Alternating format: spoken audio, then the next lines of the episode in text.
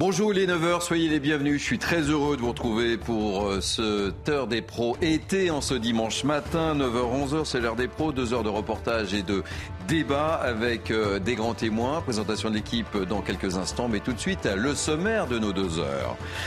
Allons sentir le cul des vaches. Ce n'est pas moi qui le dis, c'est Carl Olive. Carl Olive s'exprime dans le journal du dimanche. C'est d'ailleurs le titre de sa tribune, mais on y reviendra longuement avec Marine Sabourin dans notre émission, euh, car ce qu'il dit est extrêmement intéressant, mais on apprend que le député Renaissance est menacé de sanctions par son parti parce qu'il a justement accordé une interview au JDD.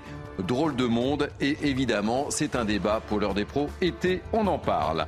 Jusqu'à 10 000 euros de facture d'électricité, cela va être la drôle de surprise pour certains clients d'opérateurs alternatifs à EDF à leur retour de vacances. Cela fait débat. On en parle évidemment. 40 000 personnes sont attendues pour un rassemblement évangélique de gens du voyage. Cela se passe en Moselle. Les habitants de la commune de Gros-Tanquin sont inquiets et en colère. On en parlera aussi. Enfin, on parlera aussi des JO. Hier, la Coupe du Monde de tir à l'arc s'est déroulée sur l'esplanade des Invalides. Tout s'est bien passé. Tout s'est bien passé. C'était une bonne répétition dans la perspective des JO. Seulement voilà, mauvaise nouvelle, il n'y aura pas de nage dans la Seine aujourd'hui pour une épreuve de triathlon en cause de la qualité de la Seine. Ça tombe très mal. On en parle évidemment là aussi. Prenez place tranquillement. Merci de nous accueillir. C'est un plaisir de vous retrouver. Nous sommes ensemble durant deux heures. Tout de suite, place à l'info. Et l'info ce matin, c'est Mathieu Devez. Bonjour, mon cher Mathieu. Bonjour Thierry. Bonjour à tous. Des tags antisémites ont été découverts sur la vitrine d'un restaurant cachère à Levallois-Perret. C'est dans les Hauts-de-Seine. Un homme a été interpellé hier et placé en garde à vue. De son côté, la police a ouvert une enquête. Et dans l'attente du retour des gérants qui sont en vacances, la mairie a décidé d'entourer l'établissement d'une palissade. Pas de répit, pas de répit sur l'île espagnole de Tenerife. Les vents violents compliquent toujours la lutte contre les flammes. Plus de 8000 hectares sont partis en fumée et 12 000 personnes ont été évacuées dans l'archipel des Canaries.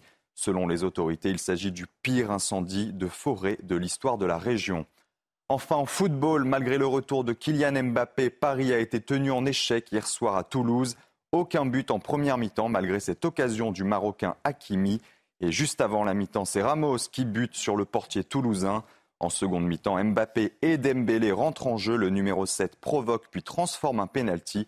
Mais Toulouse égalise en fin de match, là encore sur penalty. Score final un partout. C'est la fin de ce journal. Retrouvez tout de suite Thierry Cabane et ses invités pour le début de l'heure des pros été. Allez, l'heure des pros, c'est parti. Merci mon cher Mathieu. On se retrouve dans une heure. Le rendez-vous est pris avec moi pour commenter cette actualité. Jonathan Sixou, journaliste à causeur. Ça va, vous êtes en forme ce dimanche matin Pleine forme. Beaucoup de sujets à aborder, hein, vous allez voir. Euh, William Tay, politologue. Bonjour. Ravi de vous accueillir ce dimanche matin. Et Nathan Dever devrait arriver incessamment sous peu.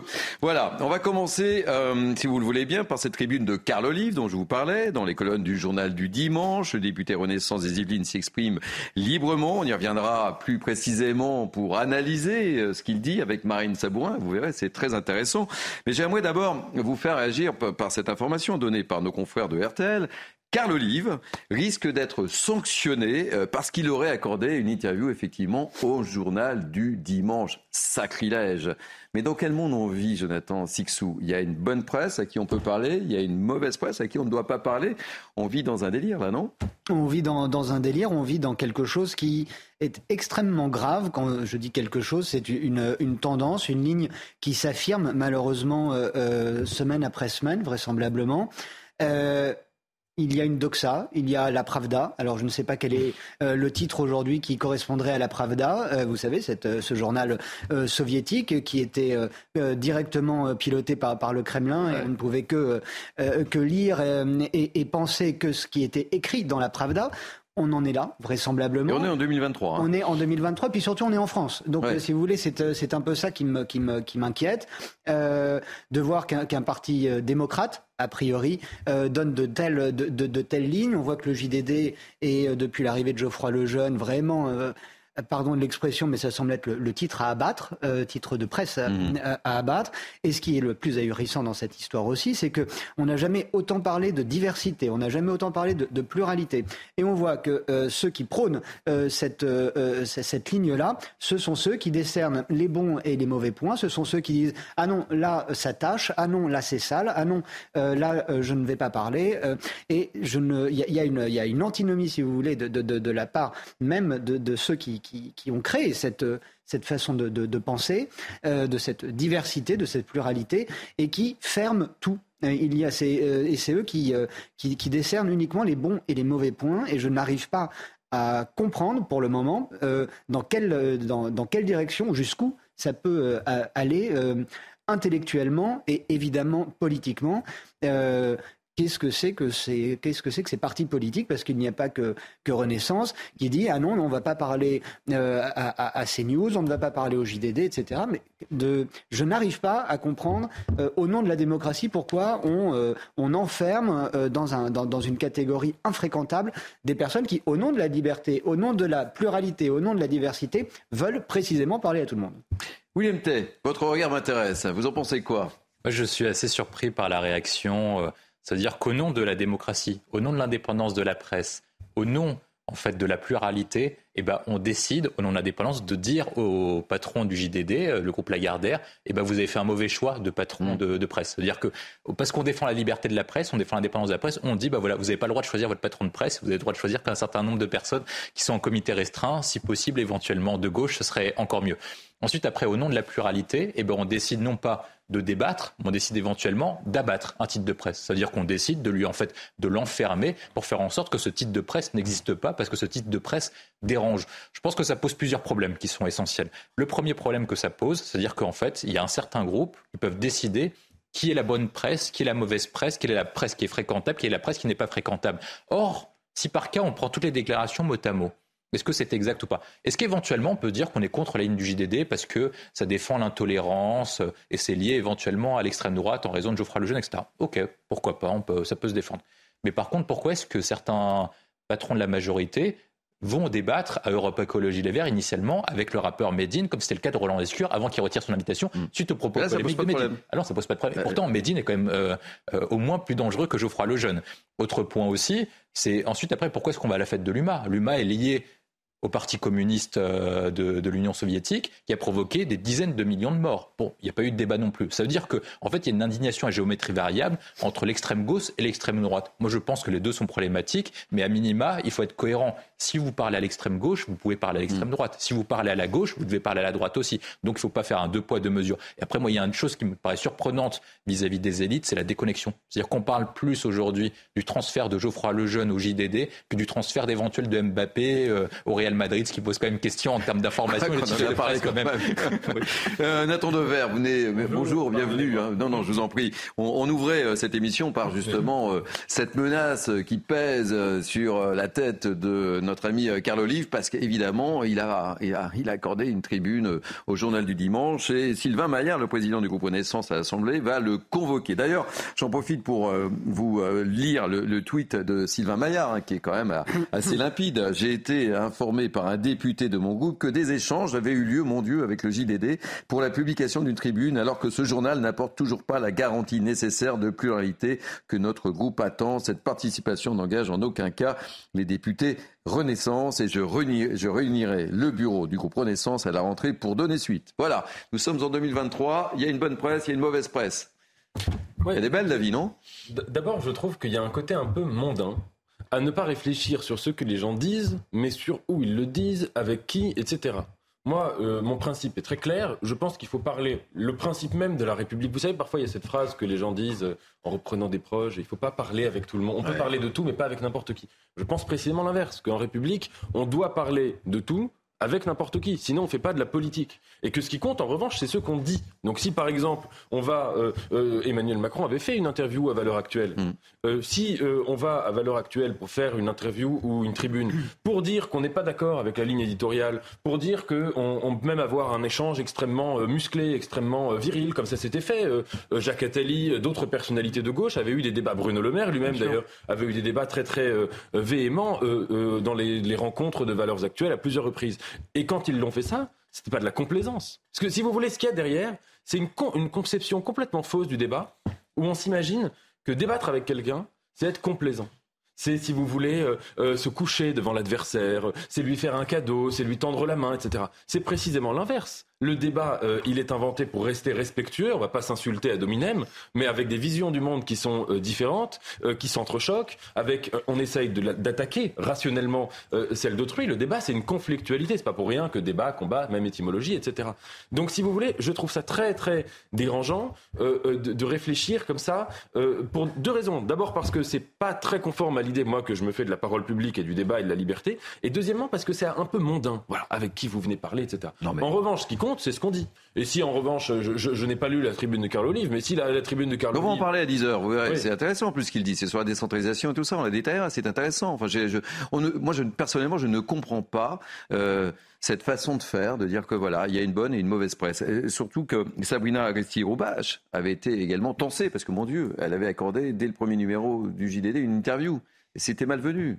On, on, se dessine depuis un certain moment désormais une, une, tendance qui est euh, assez flippante finalement, qui est euh, que la bien-pensance euh, défend l'idée euh, que le débat, pour reprendre ce que disait Nathan, un, bon débat est un débat nord-coréen finalement, où autour de la table, tout le monde est d'accord et tout le monde parle de la même chose. Et c'est ça un débat, ça, ça rassure tout le monde, c'est très confortable d'avoir affaire à, un, adversaire face à, à soi qui défendra exactement la même chose que vous. Ça évite de faire trop d'efforts intellectuels, ça évite de faire trop de vagues, ça évite euh, de, de, prendre ses responsabilités, et qui plus est politique euh, en l'occurrence. Euh, et, ça, si vous voulez, il y a quelque chose qui, là où il y a quelque chose de, tout à fait incompréhensible, c'est que vous, vous, avez montré le, mail de, de, le, tweet, le tweet de, Sylvain Maillard. il dit que, que le JDD n'a pas assuré les garanties de pluralité. Ouais. Mais comment Mais de quel, de quel droit il s'arroge ça? De quel droit? Vous êtes le JDD. Vous, vous lancez des invitations et ceux qui les reçoivent euh, disent non, je ne viens pas chez vous parce que euh, euh, vous n'avez pas ces garanties de pluralité. Donc, de facto, vous ne pouvez pas assurer vous-même cette volonté de pluralité. Si les gens à qui vous adressez des invitations les refusent, c'est là où je ne comprends pas, si vous voulez, le mécanisme, si je peux parler de mécanisme euh, euh, intellectuel de, ces gens-là sur cette question. Euh, ce qui est d'autant plus intéressant, c'est que, vous le savez, on en a longuement parlé, c'est-à-dire qu'il y aura ce qui partait sur une bonne base des États généraux de la presse, voulus par Emmanuel Macron. Je pense que là, avec ce, tweet et cette communication, d'autant que Carl Olive, qu'on a essayé de joindre, qui est en vacances, nous dit qu'il a prévenu en plus son groupe qu'il euh, faisait cette euh, tribune. Donc euh, je ne vois pas où est le problème. Mais ce qui laisse augurer quand même le contenu de ces états généraux. on, est en 2023, il n'y a, plus de liberté de la presse. C'est quoi? C'est quoi la petite musique? Je ne comprends pas le sens. Moi, je pense qu'il y, y, a deux mouvements. Il y a un premier mouvement, c'est qu'on de plus en plus on devient comme les États-Unis mais avec l'hypocrisie euh, française. C'est-à-dire qu'en fait, aux États-Unis, au moins c'est clair. C'est-à-dire que les médias se prennent position en faveur d'un candidat, en faveur d'un parti politique. Le New York Times soutient toujours le Parti démocrate et euh, souvent euh, Fox News soutient plutôt le Parti républicain. Donc vous, avez ça et les médias se polarisent avec des médias qui parlent à des électeurs de chaque camp. Mais au moins c'est assumé il y a marqué spontanément sur chaque chose. Vous tapez titre de presse qui a soutenu Hillary Clinton, titre de presse qui a soutenu Joe Biden, Donald Trump, c'est marqué explicitement. Donc au moins les États-Unis, ils assument, ils ont un système qui est organisé pour. Nous, petit à petit, avec ce que vous dites, en gros, c'est que ce qui se passe, c'est qu'en fait, les personnes de gauche vont parler à la presse de gauche. Les personnes du centre vont parler à la presse du centre. C'est la... de conception de la liberté de la presse. en fait, ça veut dire que chacun va parler à sa presse tout en mettant une chose qui est hypocrite, c'est-à-dire que on dit en France que les médias ne doivent pas être des médias d'opinion, mais doivent être des médias d'information. C'est-à-dire qu'on demande aux médias de parler à son propre camp, tout en faisant en sorte qu'ils doivent assurer une information qui est globale. Donc c'est la première contradiction que je vois avec le système américain qui est impossible à importer en France dans la mesure où on n'a pas les mêmes systèmes. L'autre point que moi je vois qui est beaucoup plus dangereux, c'est qu'en fait, vous arrivez dans des écosystèmes en fait auxquels chacun on n'aura plus, une France, on aura trois France, on aura quatre France ou cinq France ou six France. C'est-à-dire que chacun va rester dans son propre segment. C'est-à-dire que moi, si par exemple je suis communiste, eh ben, je vais rester à la fête de l'UMA, je vais dire bah, tout le monde est heureux avec moi. Après, je vais me réveiller le matin comme Anne Hidalgo, je vais dire bah, regardez, tout le monde m'aime, je comprends pas pourquoi les gens me contestent. C'est quand même incroyable. Je me suis levé euh, dans le centre de Paris, donc tout le monde est content. Euh, les gens qui sont pour Emmanuel Macron, vous parlez à la presse qui est plutôt centriste, vous dire je comprends pas pourquoi vous dites que le gouvernement n'est pas aimé. J'en ai parlé à 10 personnes aujourd'hui, tout le monde aime le gouvernement et inversement pour la presse. Ça veut dire qu'on va arriver de plus en plus, comme ce qu'appelait Jérôme Fourquet, sur l'archipel français, auquel vous avez des personnes qui restent entre eux, qui ne parlent pas entre eux, et on fait plus corps, on fait plus nation ensemble, ce qui a quand même fait le grand esprit français. Et sur la question que vous posez sur la liberté de la presse et sur les États généraux, je pense qu'Emmanuel Macron est complètement anachronique. C'est-à-dire qu'en fait, tous les défis de la presse qui posent ne sont pas remplis. L'objectif des grands groupes de presse, c'est d'assurer le financement, l'indépendance des groupes de presse. Or, il y a un problème qui est très, très, strict dans le financement, c'est que vous ne faites pas des presses qui sont globaux, donc qui parlent à tout le monde. Bah, vous faites en sorte en fait qu'ils parlent à un nombre réduit de personnes, donc ils sont infinançables. L'autre point que je vois, c'est qu'en fait, sur la plupart des défis, sur la création d'un grand groupe de services publics capable de parler au monde, de faire rayonner la France, on n'y est pas du tout. On voit bien que les États généraux de la presse visent une certaine presse en particulier qu'il faut abattre plutôt que de débattre avec. Et je rappelle que euh, euh, ces États généraux seront présidés entre autres par Christophe Deloire, qui n'a pas été spécialement euh, tendre, entre autres pour notre, pour notre groupe. Nathan Dever. Oui, ce que vous avez dit tout à l'heure sur l'archipélisation entre guillemets des esprits. Parce que c'est vraiment ça, c'est qu'on vit dans, euh, on va vers un modèle de société où on a plusieurs versions euh, du réel qui ne peuvent pas se concorder. Et, en effet, derrière le refus de débattre, il y a aussi ça. Ça veut dire quand vous ne vivez pas dans la même réalité que quelqu'un, euh, vous pouvez avoir le, sentiment que ça ne sert même pas à rien, de, ça, ne sert absolument à rien de, dialoguer avec, avec lui ou avec elle. sur les états généraux de la presse et sur, moi je pense quand même qu'il y a dans le débat public une très très très très mauvaise qualité du débat public et une très mauvaise qualité du débat médiatique et du euh, en, particulier en général et qu'il faut qu'on ait une réflexion générale dans ce pays à un moment sur comment fonctionnent les médias. Je pense que c'est extrêmement important. Il ne faut pas que ça se fasse sur le point de la liberté d'expression pour vouloir museler un tel et ne pas museler un tel. Mais enfin, quand on regarde, je trouve, le niveau des polémiques perpétuelles le niveau euh, des campagnes présidentielles, où on ne parle jamais de politique, où on ne parle jamais des programmes, où on fait que des petites polémiques à, tout va, quand on regarde euh, toutes les polémiques qu'il y a eu ces derniers temps sur des faits divers, sur des choses, etc., je pense que pour toutes ces raisons, on pourrait, on devrait réfléchir euh, collectivement sur l'état de la presse en France et sur l'état, incluant les réseaux sociaux aussi. Mhm. Mais encore une fois, c'est pas du tout sur le mode euh, de la censure, du fait de dire on va enlever euh, la parole à, un tel, donner plus davantage de parole à tel autre. C'est pas ça. C'est juste se mettre tous autour de la table et essayer de faire un, examen critique. D'ailleurs, je veux dire, la profession de journaliste est une des professions les plus impopulaires de France. Oui, c'est pas pour, c'est pas pour rien. Non, non. Et c'est qu'à un moment, il faut aussi faire, à mon avis, un examen de conscience sur même, je dirais, la, pensée journalistique, l'appréhension journalistique. Que veut dire journaliste C'est un merveilleux métier, mais que veut dire être journaliste aujourd'hui, à l'heure des réseaux sociaux, à l'heure des fake news? Est-ce qu'on s'y prend bien, etc. Et, je pense que si on fait pas ce débat, on va aller vraiment dans, dans un mur euh, politique euh, de manière certaine. Et vous savez, moi, je trouve qu'en tant que journaliste, c'est une bonne chose de, de poser à plat le débat et d'avoir ces états généraux. Je trouve ça très bien. Au contraire, il faut se poser les bonnes questions parce que la presse va mal, la presse écrite est en difficulté, la presse quotidienne est en difficulté. Euh, si on, fait référence à, toute la, presse de, l'Est, ça appartient à une grande, une grande banque hein, euh, qui, soutient ces journaux qui, sont importants. Euh, mais avec ce genre de polémique, avec ce genre de polémique, je m'appelle Emmanuel Macron, mais je me dis, ça jette tout de suite le discrédit sur ces états généraux, puisque par définition, on dit ben voilà, il y a des bons médias et des mauvais médias. Ça commence mal quand même. et moi, je serais à la place d'Emmanuel Macron. Je ne peux pas supposer que euh, Carl Olive ou euh, Sabrina euh, Agresti-Roubache n'aient pas prévenu Emmanuel Macron de ces interviews euh, ou de cette tribune au sein du, du JDD. Enfin, je ne comprends pas la, je comprends pas la petite musique là. Personne ne comprend, euh, en fait, j'ai l'impression, ce qui se passe dans la tête de, la majorité, du président euh, en particulier. Mais le discrédit, pour revenir sur ce que vous venez de dire, Thierry, euh, sur ces états généraux de la presse, il commence avec, dès le début, avant même qu'il se soit tenu, par le casting. Comment fait-on des états généraux avec uniquement des gens de la même tendance? Euh, parce qu'on sait qu'ils sont euh, euh, d'où viennent. Et, je évidemment qu'il n'y a pas de je, ne jette absolument pas le discrédit sur leur qualité professionnelle et, autres indépendamment des, propos que certains ont pu ont pu porter. Mais c'est leur droit c'est leur choix et je le respecte mais vraiment sincèrement et entièrement. Mais au nom de cette pluralité, au nom de la, démocratie, de la liberté de la presse et de toutes ces grandes idées euh, dont euh, on se gargarise et qui deviennent des notions de, abstraites et des coquilles vides jour après jour, un des états généraux de la presse voulus par le chef de l'État devrait être absolument représentatif de toutes les tendances de cette presse. Parce qu'une grande partie de la presse, il est vrai, reçoivent des, subventions publiques. C'est peanuts, hein, c'est vraiment pas euh, grand-chose. Mais à ce titre, pourquoi pas euh, en débattre? Parce qu'il y a de l'argent public qui, qui, irrigue un peu, euh, un, peu ces titres. Mais donc, il faudrait que toutes les tendances euh, de la presse soit représenté. Pourquoi, pourquoi par exemple, on parlait de la fête de l'UMA, pourquoi le journal d'Humanité, qui est historiquement l'organe de presse du Parti communiste, ne pose aucun problème dans, l'opinion publique euh, et à moi le premier, c'est un titre, c'est dans le, dans le paysage médiatique de, de, depuis des décennies. Donc je ne comprends pas, et parce qu'en plus ça se double de quoi? Et ça, pour appuyer aussi ce que, disait euh, Nathan sur la, la, la, déperdition du débat politique, de sa mauvaise qualité, euh, c'est même plus des passions, c'est de l'hystérie.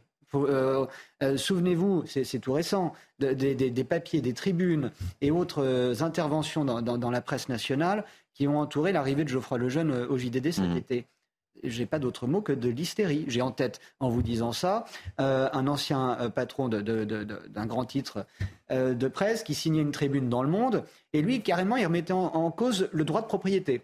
Il n'y a pas d'autre terme. Hein. en gros, que disait-il C'est pas parce qu'on achète un journal qu'on peut faire ce qu'on veut au sein de sa rédaction. On marche sur la tête. Mais la, une de Libération évoquant l'arrivée de Geoffroy Lejeune est terrible. Ah, mais elle, elle, est, elle, est, elle est sinistre, elle est glaçante, elle est. Euh, si vous voulez, quand Libé fait ça, c'est clairement un, journal euh, d'opinion e-, extrême, là aussi. Qu'il le fasse, pourquoi pas mais Libé reçoit de l'argent public, donc pourquoi euh, Et je ne sais même pas si le, JDD, le jeune, se permettrait ce type de, de, de, une de, Libé le concernant, qui était, je trouve, plutôt abject, effectivement. William Tay. Bah, Dernier mot sur le sujet. Bah dessus, euh, je ne suis pas sûr qu'il y, ait grand-chose à rajouter, mais il y a une réflexion qui est, quand même posée sur les états généraux de la presse. C'est-à-dire que vous avez parlé du financement à terme. Euh, moi, ce que j'ai il y a plein de chaînes hein, qui sont financées par des groupes privés. je viens d'un groupe, moi, qui était financé par un, groupe industriel. J'y suis resté très longtemps. J'ai exercé mon métier en toute liberté. mais on, je veux dire, on peut se dire. et ça, ça, nous a donné les moyens aussi. il ne faut pas l'oublier. Sur, sur le financement, moi, je pense que le financement doit être posé sur les doubles. C'est-à-dire comment euh, et le financement privé, est-ce qu'il doit y avoir un organisme de contrôle ou pas qui, autorise les achats? Moi, je suis contre. Le deuxième point, c'est les questions de financement public. C'est-à-dire que je crois que les groupes de presse écrites reçoivent des financements publics, mais on ne connaît pas les règles de calcul. Comment sont calculées les modalités de calcul? Pourquoi tel titre reçoit tel type de financement et à quel montant, etc. Est-ce que c'est par rapport au nombre de lecteurs? Est-ce que c'est par rapport à la diffusion? Est-ce que c'est par rapport à un titre historique? Parce que c'est en rapport avec son importance présupposée dans le débat public. Est-ce qu'il ne faut pas remettre à plat ces règles de calcul en se disant, voilà, on fait une règle qui est très simple, en fonction de votre nombre d'abonnés, en fonction du nombre de distributions, on vous alloue un certain montant euh, sur un modèle redistributif, mmh. comme on fait sur les calculs de subventions aux collectivités territoriales. C'est la première question qu'il faut poser. Le deuxième point qu'il faut poser, moi je pense, et qui doit être l'objet des États généraux de la presse, c'est la question essentielle, c'est celle du service public, parce que c'est des États généraux de la presse, donc du service public. C'est quel est le rôle du service public au XXIe siècle? Est-ce que ça doit être un média de, de, promotion de la France à l'étranger, comme avec France Média Monde, auquel on doit faire un BBC à la française, capable de faire des grands documentaires, etc. Moi, je pense que c'est une question à poser. Et après, moi, il y a un troisième point que je trouverais intéressant, c'est comment faire en sorte de ne pas arriver sur le modèle américain, d'avoir une multitude de presse, mais plutôt de faire en sorte de pouvoir organiser le débat public pour faire en sorte que la pluralité de la presse et l'indépendance de la presse soient assurées, parce qu'on ne peut pas avoir, comme le disait Nathan Dever, un monde où vous n'avez pas la même actualité en fonction de quel journal vous, vous voyez et de ne pas avoir des mondes différents. Moi, je prends un exemple. Quand vous prenez le monde des États-Unis, quand vous êtes euh, supporter de Donald Trump, vous pensez que l'élection a été volée à 70% des électeurs républicains. Quand vous êtes électeur de démocrate, vous pensez que Donald Trump est le pire des criminels pour 90% des électeurs démocrates. C'est-à-dire que vous mettez une personne, c'était Facebook qui avait le test, en fonction du, de la personnalité que vous voyez, de, de, vous êtes, si vous êtes démocrate ou républicain, vous ne vivez absolument pas les mêmes mondes en termes d'imposition, en termes de vision du monde, en termes de quelle représentation, est-ce qu'il y a de la délinquance ou pas dans votre société. Et on ne peut pas à terme ne pas avoir une telle déconnexion entre deux personnes qui vivent d'un même pays, qui n'ont pas la même vision du réel. Et ce qui serait intéressant, c'est d'avoir la, conception de Sylvain Maillard, le président du groupe Renaissance à l'Assemblée nationale, qui est sa conception de la presse aujourd'hui en 2023. Je lui lance l'invitation, j'en profite évidemment. Parce que La presse au pas. Ah, c'est la presse au pas. Ok. Allez, on va marquer une pause. Je ne pensais pas qu'on allait parler si longuement, mais évidemment, ça fait causer. Et on reviendra euh, sur la tribune de notre ami Carl Olive, évidemment, euh, en deuxième partie aux alentours de 10h, parce que ce qu'il dit est effectivement très intéressant, euh, même si Sylvain Maillard est prêt à lui taper sur les doigts. Bon, je ne vais pas parler au journal du dimanche. C'est comme ça. nous sommes dimanche, il est 9h24, l'heure des pro été commence sur de bonnes bases. A tout de suite. Il est 9h30, soyez toujours les bienvenus. C'est l'heure des pros été jusqu'à 11h avec moi pour débattre avec une actualité très riche en, ce dimanche. Nathan Dever, Jonathan Sixou et William On va commencer euh, cette demi-heure par un sujet très concernant cette période d'inflation. Depuis plusieurs semaines, des milliers de clients, de fournisseurs alternatifs hors EDF, bien sûr, reçoivent leur régularisation. Mais les montants de ces factures explosent littéralement, allant au-delà de ce que les clients ont consommé. Euh, ces cas sont de plus en plus nombreux selon le médiateur national de l'énergie et sur les réseaux sociaux. Les principaux concernés sont choqués par des factures qui expriment leur colère. Regardez ce reportage de Clotilde Paillet et on en parle juste après. La rentrée va être difficile pour certains vacanciers. Ils avaient tous signé des contrats chez Eni au prix du marché pour réaliser des économies. Aujourd'hui, c'est le choc lorsqu'ils découvrent le montant de leurs factures. De nombreux clients, choqués par cette hausse, expriment leur indignation sur les réseaux. J'ai reçu juste un mail euh, me disant que j'avais euh, une facture de 1290 euros. Du coup, euh, j'ai pas trop compris. Du coup, j'ai appelé tout de suite Eni en leur demandant des explications. Et en fait, euh, tout simplement, ben, ils m'ont répondu qu'ils nous avaient prévenu de la hausse euh, du kilowattheure. Euh, sauf que ben, j'ai regardé dans mes courriers, j'ai regardé dans mes mails, je n'ai rien reçu. Après vérification, ils m'ont du coup dédommagé de 209 euros. Et donc, ça fait qu'il nous restait encore 1080 euros à donner. Un manque de transparence que déplore le collectif de clients. Pourtant, le fournisseur italien se défend des accusations. Les clients concernés ont été informés de cette augmentation des prix au moins 30 jours avant l'entrée en vigueur du nouveau contrat, conformément aux dispositions du Code de la consommation. L'augmentation s'explique en partie par la dépendance des fournisseurs alternatifs au prix du marché. Jonathan Sixou, le retour pour certains, euh, pensaient faire de bonnes affaires, économiser, et le retour de bâton est terrible. Hein. Voilà, je, vois deux choses euh, effectivement avec ce, sujet.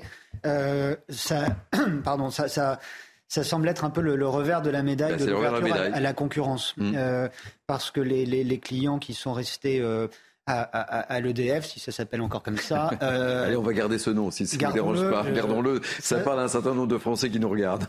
Ça, c'est aussi un autre sujet à aborder, les changements de nom de grandes entreprises. On en fera un thème, je vous eh, promets. merci. Je, voudrais en parler. Euh...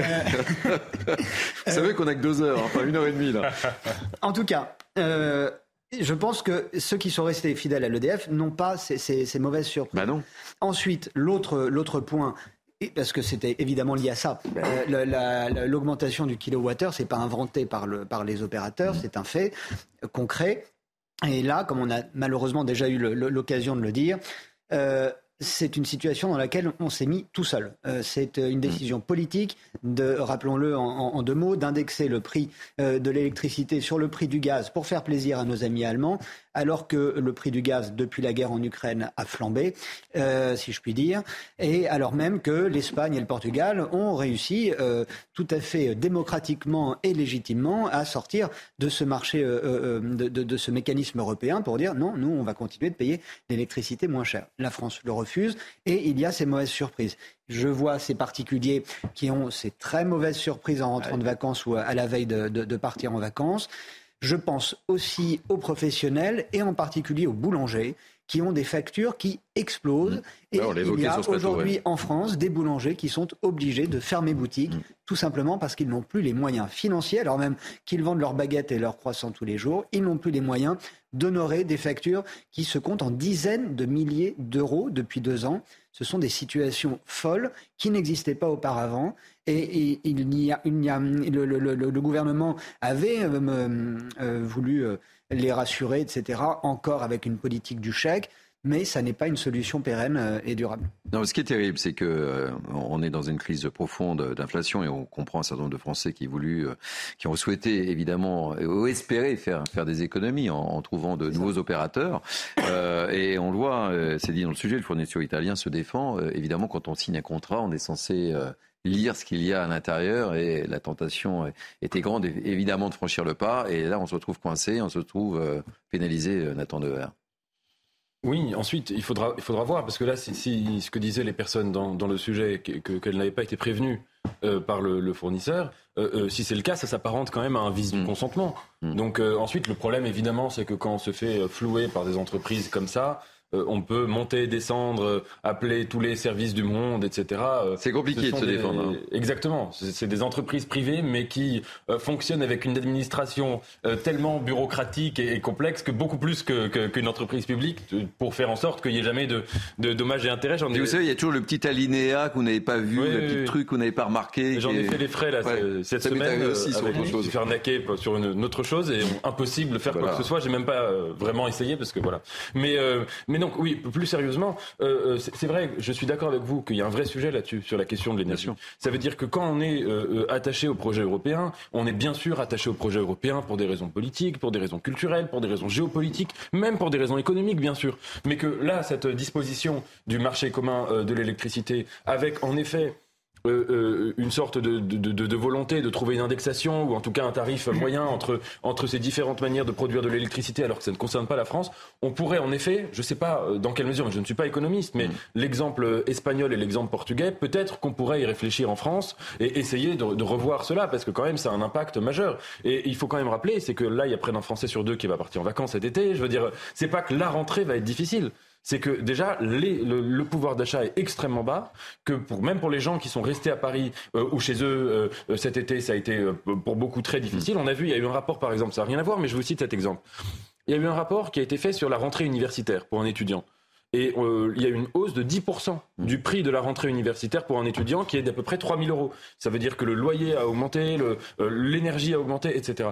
Donc à un moment, on voit bien que là, on est dans un moment où le pouvoir d'achat euh, diminue de plus en plus. Alors manifestement, le pic de l'inflation est derrière nous. Mais en tout cas, euh, il faut vraiment euh, voir le fait qu'il y a énormément de Français qui sont dans une très très grande difficulté et que s'il n'y a pas une aide quelconque qui est faite, soit en faisant des pressions sur ses fournisseurs, soit en essayant de, revoir cela, ça, risque d'être très euh, compliqué. William Tay. Souvent, en fait, lorsque vous avez des crises économiques, il faut regarder les zones les plus bêtes du monde. Et nous, on l'est de très très loin. C'est-à-dire que depuis la crise de 2008, on voit bien que la zone économique Asie-Pacifique est en train de croître. On voit bien que la zone Amérique du Nord est en train de croître et nous, on fait tous les mauvais choix possibles. On peut dire que c'est la faute de l'Europe. Or, ce n'est pas vrai. Lorsque vous regardez les enquêtes et les commissions que nous avons eues à l'Assemblée nationale, on voit bien que ce n'est pas la faute de l'Europe, ce n'est pas la faute des institutions européennes pour lesquelles on est dans cette situation, c'est la faute d'un seul pays, l'Allemagne qui a multiplié les mauvais choix et qui nous le font payer. Tout d'abord en sortant du nucléaire sous la pression des écolos dingos. Voilà. C'est-à-dire qu'ils ont dit, voilà, on va sortir de, du nucléaire en raison de la catastrophe de Fukushima et on va passer au charbon. Et comme les Allemands ne voulaient pas avoir une superpuissance énergétique à leur porte pour, pour pas que leurs industries soient dépendantes notamment du marché nucléaire français, et eh ben, ils ont indexé le prix de l'électricité sur le prix du gaz pour faire en sorte que, que le marché français ne soit pas équivalent, en fait, le coût de l'électricité soit pas équivalent au coût de production, parce que sinon, la France était en capacité d'alimenter toute l'Europe et toute l'Europe était dépendante de l'énergie française. Donc uniquement pour des raisons qui se rapprochent d'une raison de puissance proche de la Seconde Guerre mondiale, les Allemands ont coulé énergétiquement l'Europe. Ça, c'est le premier point. Le deuxième point, c'est qu'ensuite, après, les Allemands ont continué. Si par cas ça s'arrêtait à là, on pourrait se dire que tout va bien. Lorsqu'on a voulu remettre en place ce qu'on appelle le financement de l'énergie verte, ils ont sacrifié le nucléaire pour pas que la France puisse bénéficier de subventions européennes pour relancer ce qu'on appelle le programme EPR pour pouvoir financer en fait les pays comme la République tchèque et d'autres pays d'Europe de l'Est pour faire en sorte qu'on ait une énergie pas chère, bon marché et qui produit peu de carbone. C'est-à-dire qu'un ensemble de décisions ont été prises sous l'impulsion d'un pays qui ne voulait pas voir la France aller trop loin, l'Allemagne, qui nous ont conduits dans une impasse énergétique. Et on va arriver au deuxième choix qui est, de plus en plus grave. C'est-à-dire que lorsqu'on va regarder les niveaux de croissance, depuis la Seconde Guerre mondiale, on voit que le niveau de croissance économique est intimement lié à la consommation énergétique. C'est-à-dire que au moment où les pays occidentaux ont commencé à décroître, c'est quand notre consommation énergétique a commencé à baisser avec ce qu'on appelle les deux chocs pétroliers. Et ben à ce moment-là, euh, l'Europe et une partie des États-Unis sont rentrés dans ce qu'on appelle un ralentissement économique. On était plus sur la période des 30 glorieuses, mais on a subi un ralentissement économique. La période de ralentissement économique est intimement liée au ralentissement de la consommation énergétique. Depuis une dizaine, quinzaine, vingtaine d'années, les États-Unis repartent sur la croissance économique avec ce qu'on appelle la découverte du gaz de schiste qui leur permet d'être indépendants énergétiquement. Or, là, on va arriver au problème français. Là, on a quand même les, champions du monde de l'incohérence. C'est-à-dire que nous, on dit deux choses.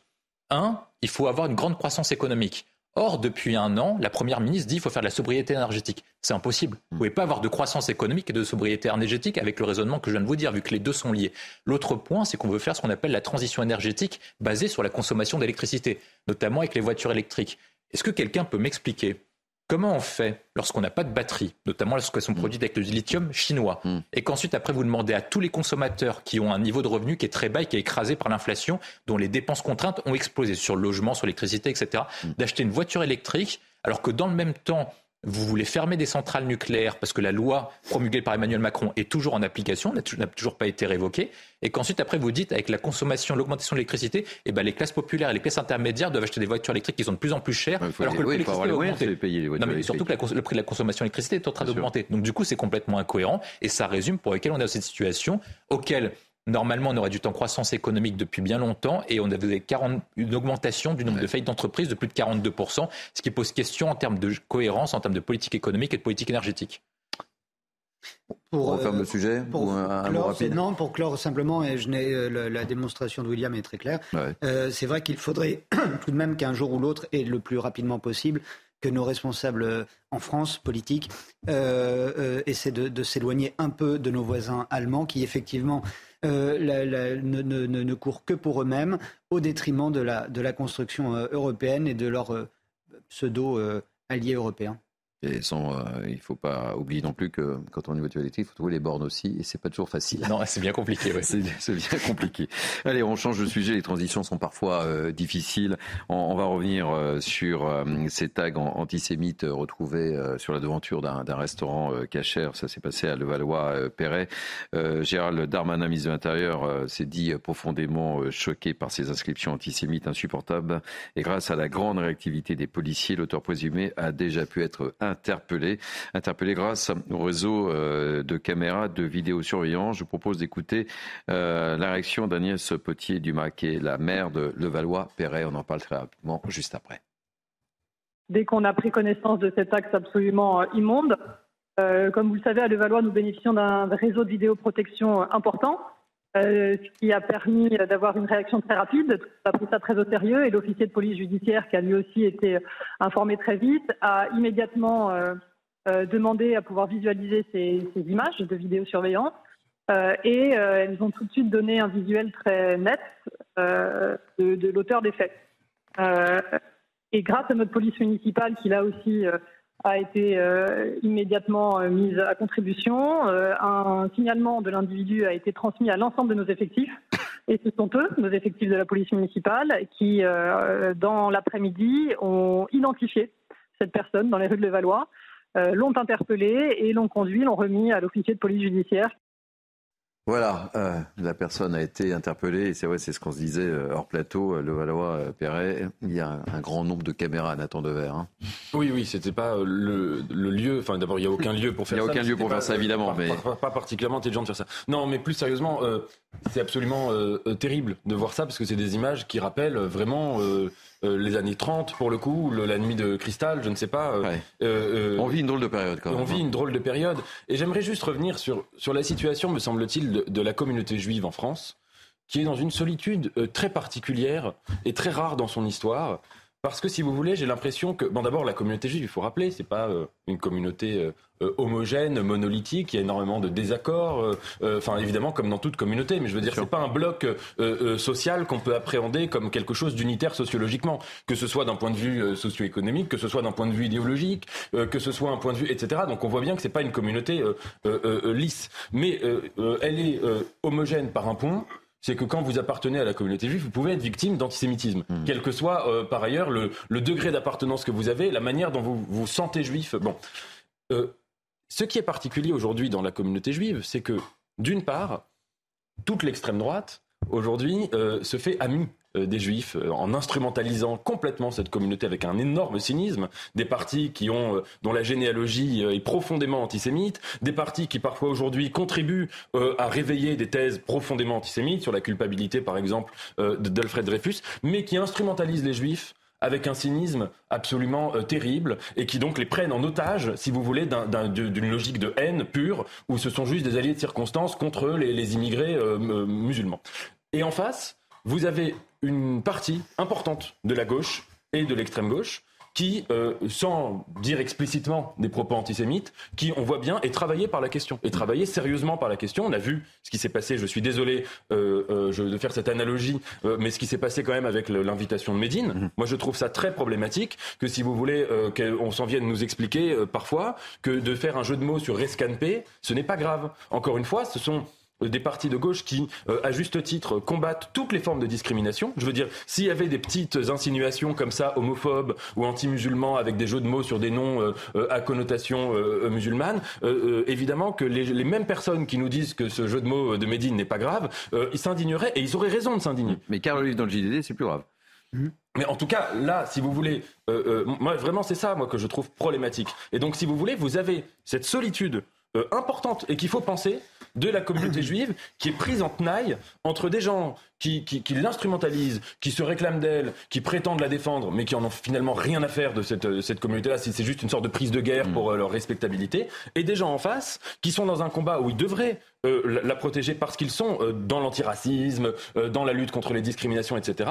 Et qui manifestement, non seulement ne défendent pas toujours très bien les juifs, mais qui manifestement aussi peuvent avoir des sympathies, des complaisances pour des personnes qui sont dans une logique clairement antisémite. Je ne parle pas là spécifiquement de je parle vous savez, de, Salah Amouri qui avait voulu tuer un rabbin et qui a été reçu euh, en grande pompe par certains. Voilà. Hmm.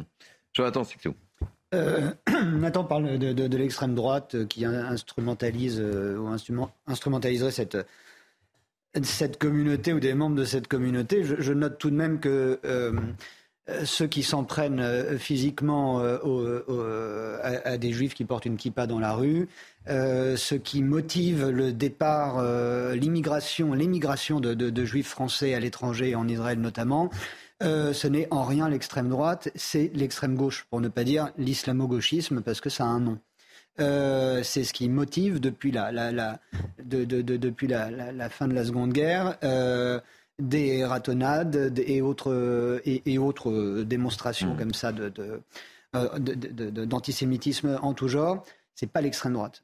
Elle a changé l'extrême. Faut il faut changer. J'ai pardon de cette expression que je déteste, mais je l'emploie. Il faut changer de logiciel. C'est plus euh, euh, de même que de, même que. On, voit bien qu'il y a une nouvelle tolérance. Euh, d'un côté, on, interdit à, des démocrates d'aller parler au, JDD. De l'autre, on ne, on ne s'indigne absolument pas et on ne, et on ne va encore et on va encore moins poursuivre devant la justice. Médine qui fait un jeu de mots à, l'égard de Rachel Kahn, qui est pour moi exactement le pendant du point de détail de Jean-Marie Le Pen. Mmh, mmh. On en parle 30 euh, ans après du point de détail. Hein. Euh, mais là, ça passe comme ça. Il y a quelques mois, euh, quelques semaines, des responsables de la CGT s'étaient adressés en des termes encore moins déguisés à, à Éric Zemmour. Mais comme c'est Éric Zemmour, on peut tout, on peut tout dire. Et il s'était en plus gargarisé de ça sur les réseaux sociaux et tout. Donc c'était vraiment euh, signé comme, comme déclaration. Ça n'a strictement. Et, ça a été appuyé, hmm. légitimé par la patronne de la CGT elle-même qui, je crois, ne parle pas non plus euh, à notre chaîne. Donc, si vous On l'a invité, mais euh, si vous ne voulez, veut pas, nous parler. Voilà le climat. Voilà le climat. C'est drôle de conception des libertés de la presse, mais enfin, soit on, dit ça, je dis rien. C'est ahurissant. donc ces, tags, si vous voulez, ils sont, ils sont, ils sont débiles et ils sont scandaleux. Ouais. Mais euh, comme je vous l'ai dit, je ne suis pas tombé de ma chaise en voyant ces images. C'est le révélateur d'un climat et on baigne dedans malheureusement. William T. Il y, a, une suite logique. Vous avez une montée des actes anti-religieux qui concernent principalement deux religions, spécifiquement en termes de chiffres, c'est les actes anti-chrétiens et les actes anti-judaïques. Euh, ça révèle une chose, c'est-à-dire que la montée des actes anti-chrétiens, c'est notre sujet, mais la montée des actes anti-judaïques est intimement liée à la montée de l'espace dans le débat public de l'islam le plus radical. C'est-à-dire que vous avez une corrélation qui est très nette entre la montée de l'islamisme radical et la montée des actes anti-judaïques. Et le point que moi je vois, notamment avec la scène que vous venez de montrer, la photo que vous venez de montrer, c'est que ces axes vont devenir de plus en plus récurrents dans la mesure où des forces politiques, au nom de l'islamo-gauchisme, vont pouvoir tout cautionner, notamment les, propos de Médine ou de d'autres personnalités, et vont pouvoir excuser. Lorsque vous commencez à pratiquer la culture de l'excuse, vous permettez à des gens de manifester leur haine à l'égard d'une population, dans la mesure où on dira c'est pas grave, il a mal compris, il était peut-être trop stupide, il a mal lu ou quoi que ce soit. Et donc, une grande partie des gens qui se revendiquent de cette même mouvance idéologique vont se dire on peut manifester notre haine, on peut manifester notre intolérance à l'égard d'un certain groupe déterminé parce que des personnalités politiques nous ont cautionné et nous disent que ce qui est, c'est légitime ce qu'on fait. Il y a une légitimité mm. à être antisémite pour une partie de la population, dans la mesure où il y a un lien historique, et il faut rappeler, entre la guerre entre Israël et Palestine qui anime nos banlieues depuis, depuis des décennies. C'est aussi une raison pour laquelle vous avez, comme ça a été rappelé par euh, euh, Christophe Guilluy dans la France périphérique, vous avez beaucoup de personnes de confession juive qui ont fui notamment les banlieues pour aller dans la France périphérique, voire même, comme le rappelait Jonathan, émigrer directement en Israël. Donc tout ça est lié. Et la question que nous, on doit se poser, c'est comment faire en sorte de pouvoir à la fois permettre aux personnes de confession musulmane de pratiquer librement leur culte, tout en évitant de dériver vers un islamisme qui provoque deux choses qui sont incompatibles avec les valeurs de la République française en termes d'égalité des femmes, en termes de tolérance vis-à-vis des autres religions, parce que la loi de laïcité, c'est pas écraser une religion, c'est permettre la libre confession des cultes de chacun, et ça commence par le respect et la lutte contre les actes antireligieux. Je siffle la mi-temps, c'est la mi-temps de l'heure des pros euh, été. Euh, il est euh, quasiment pratiquement 10 heures. On se retrouve dans quelques instants. Et, je préviens Sylvain Amaillard, président du groupe Renaissance à l'Assemblée nationale. On va parler de l'interview de Carl Olive qui s'est exprimé dans les colonnes du journal du dimanche. J'espère qu'on a le droit de, de, parler de ce que nous raconte Carl Olive. Vous allez voir, c'est très intéressant. Il parle de décentralisation. voilà. On se retrouve dans quelques instants. On marque une pause. Il est 10h, soyez toujours les bienvenus. Nous sommes ensemble jusqu'à 11h pour l'heure des pros été. Je vous représente euh, ma bande euh, dans quelques instants, évidemment, mais tout de suite, euh, place à l'info avec Mathieu Devez. Rebonjour Mathieu Devez. Rebonjour Thierry, bonjour à tous. Un nouveau dimanche chargé s'annonce sur les routes. La journée est classée orange sur tout le territoire dans le sens des retours. Rouge en Auvergne-Rhône-Alpes avec un trafic dense dès le début de l'après-midi en direction de l'île de France. Et face à des températures élevées, Vinci Autoroute recommande une extrême vigilance, de bien vérifier l'état de son véhicule et d'emporter de l'eau en quantité suffisante. Deux jours après la mort du général Georges Lain, une messe sera célébrée ce matin dans l'église Saint-Germain-l'Auxerrois à Paris. L'ancien chef d'état-major des armées était notamment responsable du chantier de restauration de Notre-Dame de Paris. Il est mort vendredi soir à 74 ans lors d'une randonnée dans les Pyrénées. Enfin, en rugby, à trois semaines du mondial, les Bleus dominent les Fidji. Une victoire 34-17 à Nantes pour le troisième match de préparation. Les Français qui affronteront la Nouvelle-Zélande en ouverture du mondial ont inscrit trois essais et la liste des 33 joueurs convoqués pour la compétition sera annoncée demain. Et en attendant, retrouvez Thierry Cabane et ses invités pour la suite de l'heure des pros été. Merci beaucoup, mon cher Mathieu. À tout à l'heure. On se retrouve tout à l'heure, c'est promis. Euh, nos grands témoins, Nathan Dever, écrivain. Soyez le bienvenu à nouveau pour cette deuxième heure, mon cher Nathan. Jonathan Sixou, journaliste à causeur. Soyez le bienvenu aussi. Merci. Et William Tay, politologue. Allez, on va parler, ben, vous savez, on va parler de Carl Olive. on a le droit. Je ne suis pas sûr qu'on ait le droit de mentionner son nom maintenant, mais. Mais bon, mais on va en parler. Vous prenez des risques. Hein. je prends des risques. Là, là, j'ai peur. Là, j'ai très très peur. On va revenir euh, sur cette tribune de, de Carl Olive euh, dans les colonnes du journal du dimanche. Le député Renaissance euh, demande davantage de pouvoir pour les maires et il souhaite décentraliser davantage les décisions. On voit tout ça avec Marine Sabourin. On ouvre le débat. Oui, oui, on ouvre le débat juste après. Oui, selon lui, la réforme des institutions prévue à la fin de l'année ouvre le champ des possibles sur la place des maires dans notre société. L'ancien maire de Poissy souhaite décentraliser davantage et leur donner euh, plus de pouvoir car c'est eux qui proposent des solutions à chaque problème adaptées aux réalités locales alors que trop souvent les décisions venues d'en haut suscitent crispation et incompréhension chez ceux à qui elles sont imposées, explique Carl Olive. Pour cela, le député euh, propose entre autres de revenir au cumul des mandats en permettant aux maires de siéger à nouveau au Parlement, ce qui n'est plus possible depuis 2017. Pour rappel, en 2012, 250 y siégeaient. Si les maires doivent être au centre des décisions, selon lui, c'est parce qu'ils sont les premiers à être au contact des gens et qu'ils sont animés par une justesse de décision conforme à l'attente de leurs habitants qu'ils fréquentent au quotidien, sans se demander s'ils vont faire une politique de gauche ou de droite. L'ancien maire revient notamment sur les émeutes liées à la mort du jeune Naël fin juin et explique sans en tirer de conclusion définitive que ce sont dans les communes où les référents de quartier, où la police de proximité, où les associations de mamans et où se déroulent les fameux conseils locaux de sécurité et de prévention de la délinquance qu'elles ont le moins pâti de ces dégradations. Preuve de l'importance du terrain et pour cela, il cite sa tante On ne se trompe jamais dans la vie quand on sent le cul des vaches.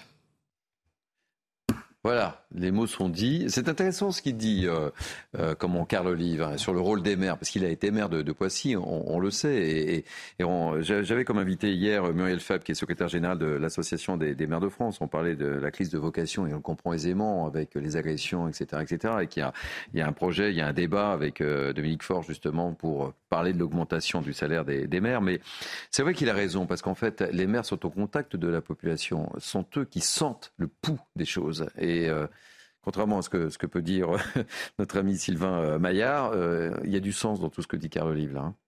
Hein. vraisemblablement, c'est du, même du, bon sens. C'est du bon sens? D'autant qu'il pointe quelque chose de, crucial et de fondamental à, revoir, à, abroger, qui est le non-cumul des mandats des, maires. Ça a été l'une des nombreuses idées de génie de, François Hollande que d'inventer cette euh, disposition de non-cumul des mandats, alors même que c'était euh, l'une des dispositions les, les, plus belles, dirais-je, euh, de notre système politique, voire administratif au sens noble de, notre République, qui était on, disait à l'époque faire remonter à, Paris mmh. les réalités du terrain. Et c'était c'était l'une des, dispositions, je, le redis, très belle, je trouve, de notre République, d'avoir ces, responsables politiques locaux qui avaient cette euh, chambre d'écho qui était l'Assemblée nationale. Ça permettait aussi de quoi? D'avoir des maires qui avaient, des députés, qui avaient l'expérience du ah terrain. Et euh, ça permettait d'avoir dans le débat national, de faire entrer dans le débat national des enjeux locaux parfois qui euh, avaient des répercussions bien plus que des répercussions locales finalement. François Hollande a écrasé tout ça comme il a écrasé beaucoup de choses. Et si Emmanuel Macron pouvait, dans les années qui lui restent à la tête de l'État, abroger cette loi de, non-cumul, ce serait de nouveau un grand pas pour notre démocratie, un grand pas pour notre République qui serait de nouveau franchi, parce que là, on voit qu'en plus, avec l'atomisation du paysage politique voulu par Emmanuel Macron lui-même en 2017, il ne se passe rien. C'est une atonie politique totale. Et il serait euh, euh, bien inspiré, je pense, que d'abroger euh, cette loi de, non-cumul, comme le, comme le pointe Carl Olive. À titre personnel, je vais même plus loin en ce qui concerne cette, cette ce, statut des maires, même s'ils ne sont que trois en France, c'est ce qu'on appelle la loi PLM, euh, Paris, Lyon, Marseille, qui sont les trois seules villes où les maires ne sont pas élus euh, au suffrage universel direct, mais euh, par des, grands électeurs sur le système des sénatoriales finalement. Et ça, c'est une chose que j'appelle de, mes voeux et j'espère, je souhaite que également la, loi PLM pourrait rentrer dans, cette réforme des, institutions qu'on nous annonce en tout cas, pour ce qui je, finis sur ça, euh, il est, euh, on se doit de défendre les maires, on se doit euh, de, leur, de leur apporter notre soutien quand ils sont attaqués, parce qu'ils le sont. Ils sont, au sens propre du terme, malheureusement et de plus en plus fréquemment, à portée de baffe. Et sentir le cul des vaches, c'est pas du tout péjoratif, c'est important, effectivement. Les maires sont sur, sur le terrain, H24, au contact de la population. Et d'ailleurs, la, crise des Gilets jaunes, on l'a pas vu venir parce qu'il n'y avait pas eu cette prise de conscience. Elle est montée des, régions. Mm. Et euh, le temps qu'à Paris, on réagisse en se disant il se passe quelque chose en région, si effectivement on avait davantage de maires, députés, faisant remonter les informations, euh, faisant euh, écho du malaise des Français, ce serait quand même plus simple, semble-t-il.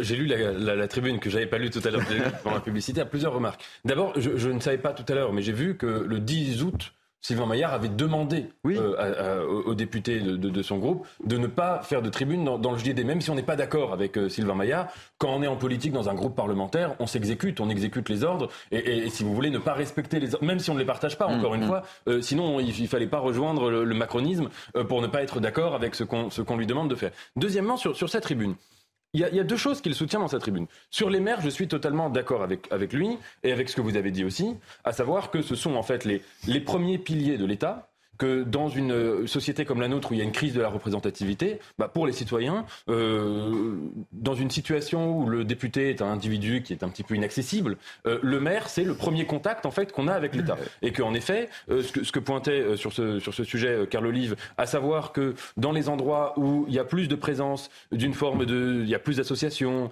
il y a, il y, a, il y a des maires qui sont très présents, il y a si vous voulez une présence de, de non seulement de l'État, mais je dirais même d'une communauté civique et citoyenne citoyenne qui est forte et qui est ancrée, il y a eu moins de dégradation euh, lors des émeutes. Ça, c'est vrai. La deuxième chose que dit euh, Carl Olive, c'est cette histoire, en effet, il faut, on ne se trompe jamais quand on sent le, le, cul des vaches. Et donc, si vous voulez, cette idée que être connecté au terrain, permettrait d'avoir une certaine forme de lucidité politique. Il y a un petit côté chiracien hein, dans cette expression. Hein. Il y a un côté chiracien, un petit côté chiracien, parce que ça, il savait bien le faire. Hein. Exactement. Et, d'ailleurs, c'est une expression qu'on entend beaucoup aujourd'hui, que cette injonction euh, d'être connecté au terrain en politique. moi, face à ça, j'ai deux petits doutes. Premièrement, je ne sais pas très bien ce qu'on appelle terrain. Parce que si vous voulez, euh, qu'est-ce que le terrain? Euh, euh, Une rue parisienne, c'est un terrain au même titre qu'un un champ où il y a des culs des vaches, premièrement. Mm. Deuxièmement, un, politique qui vient faire son marché dans, un, dans son village le dimanche, c'est pas vraiment une connexion extraordinaire au, au terrain. Qu'est-ce qu'il en sort? Et deuxièmement, si vous voulez, cette idée que pour être lucide sur ce qui se passe dans la société, il faille absolument euh, euh, aller euh, faire les marchés, aller discuter avec entre guillemets les vrais gens, comme s'il y avait des fausses mmh. gens. voilà. Mmh. je trouve ça contestable. Ça veut dire, il me semble qu'on on pourrait tout à fait imaginer que, sans même avoir besoin d'aller se connecter au terrain, renifler le cul des vaches, faire les marchés, etc., on puisse sentir avant le début de la crise des gilets jaunes que des mesures antisociales allaient mener à des émeutes et allaient mener à, à de la révolte dans le pays. Si vous voulez, il me semble que entre euh, une vision très parisiano-parisienne euh, de la politique, où la politique c'est purement une affaire intellectuelle, presque technocratique, et une vision, euh, si vous voulez, un peu enracinée de la politique, on peut tout à fait avoir une situation où on estime que sans même avoir besoin d'aller sur le terrain, on peut se douter de ce qui va se passer dans le pays. Et c'est pour ça, moi, je ne suis pas sûr que, que, que aller sur le terrain, ça ait un intérêt politique autre que celui de la communication. Et en disant ça, je, ne dis pas mm. qu'il ne faut pas être dans l'écoute, etc. C'est pas ça. Hein. Mm. Je, dis juste que euh, il me semble qu'il y a là euh, quelque chose qui relève en quelque sorte d'une forme de mirage. William Tay, j'écoute hein, ce que vous me dites. Hein. On, y reviendra, euh, mon cher Nathan. Il y, a plusieurs points à, à prendre en compte. Est-ce qu'il faut donner plus de pouvoir aux décisions les plus proches des gens, ce qu'on appelle le principe de subsidiarité, d'être au plus proche des contacts des citoyens Évidemment, ce serait mieux. Cependant, il y a quand même euh, plusieurs limites à ça. C'est-à-dire que si par cas vous donnez plus de pouvoir aux collectivités territoriales, c'est au détriment de quelqu'un. Donc c'est au détriment de l'État. Or, l'État est actuellement fait face à de nombreuses difficultés, parce que qui dit transfert de pouvoir dit transfert financier. Or, on voit bien que sur les problématiques que nous rencontrons actuellement, on a des problèmes de recrutement dans l'éducation nationale, on a des problèmes de recrutement dans la police, on a des problèmes de recrutement dans la justice, on a des problèmes de budget au niveau de la santé, on a des problèmes de budget, ben, en fait, un peu partout. En fait, il n'y a pas trop d'endroits qui sont préservés sur le patrimoine aussi. Donc, il y a un budget d'État. Donc, si par cas vous transférez le budget de l'État aux collectivités territoriales, il faut dire quel budget vous supprimez. Est-ce que vous supprimez une partie de l'éducation nationale? Est-ce que vous transférez l'éducation nationale pour le faire au local? Est-ce que vous transférez une partie des moyens de la santé au niveau local? Est-ce que vous transférez une partie du budget de la sécurité au niveau de la police municipale? C'est des questions qui se posent. Moi, je pense que l'État est déjà si par cas on n'avons pas de résultats, c'est parce que depuis 30 à 40 ans, l'État a été pillé des deux côtés d'une part par le haut sur une partie de ses compétences par l'Union européenne, notamment sur les compétences de politique économique. Aujourd'hui, on demande au président de la République de gérer la politique de l'emploi, de faire la croissance économique. Or, il n'a pas tous les pouvoirs en matière de levier, dans la mesure où il ne dispose pas de la politique monétaire. Et une partie de son pouvoir a été disposée notamment par le bas avec ce qu'on appelle les collectivités territoriales. Or, ce serait pertinent, comme le disait Carl Yves, si par cas tous les maires, de façon homogène et uniforme, mèneraient une bonne politique. Or, depuis qu'on a fait les lois de la décentralisation, donc avec les lois Mitterrand de 83 et 86, on voit bien que les collectivités territoriales sont gérées de façon non pas homogène. C'est-à-dire que vous avez une augmentation incroyable de la masse salariale du nombre de fonctionnaires de plus de 65%, alors qu'à la population de augmenter de 18%. Qu'est-ce qui justifie que vous augmentez autant la masse salariale des collectivités territoriales alors que le nombre d'habitants n'a pas augmenté. Ça, c'est le premier élément. Ensuite, après, euh, ça dépend, vous transférez le pouvoir à qui Moi, je ne suis pas sûr que les Parisiens demandent à ce que les pouvoirs du préfet de police de Paris soient gérés par Madame Anne Hidalgo. Il hmm. faut quand même rappeler que pour lutter contre la sécurité sur les champs de Mars, elle, préconise de faire des flyers pour dire vous êtes en situation d'insécurité. C'est quand même ça sa politique en matière de sécurité. Donc, je ne suis pas sûr que les Parisiens veulent transférer les pouvoirs. On est loin des de les vaches, là. Hein. on est revenu à Paris. Hein, de, Laurent Nunez. Ensuite, après, sur les questions de...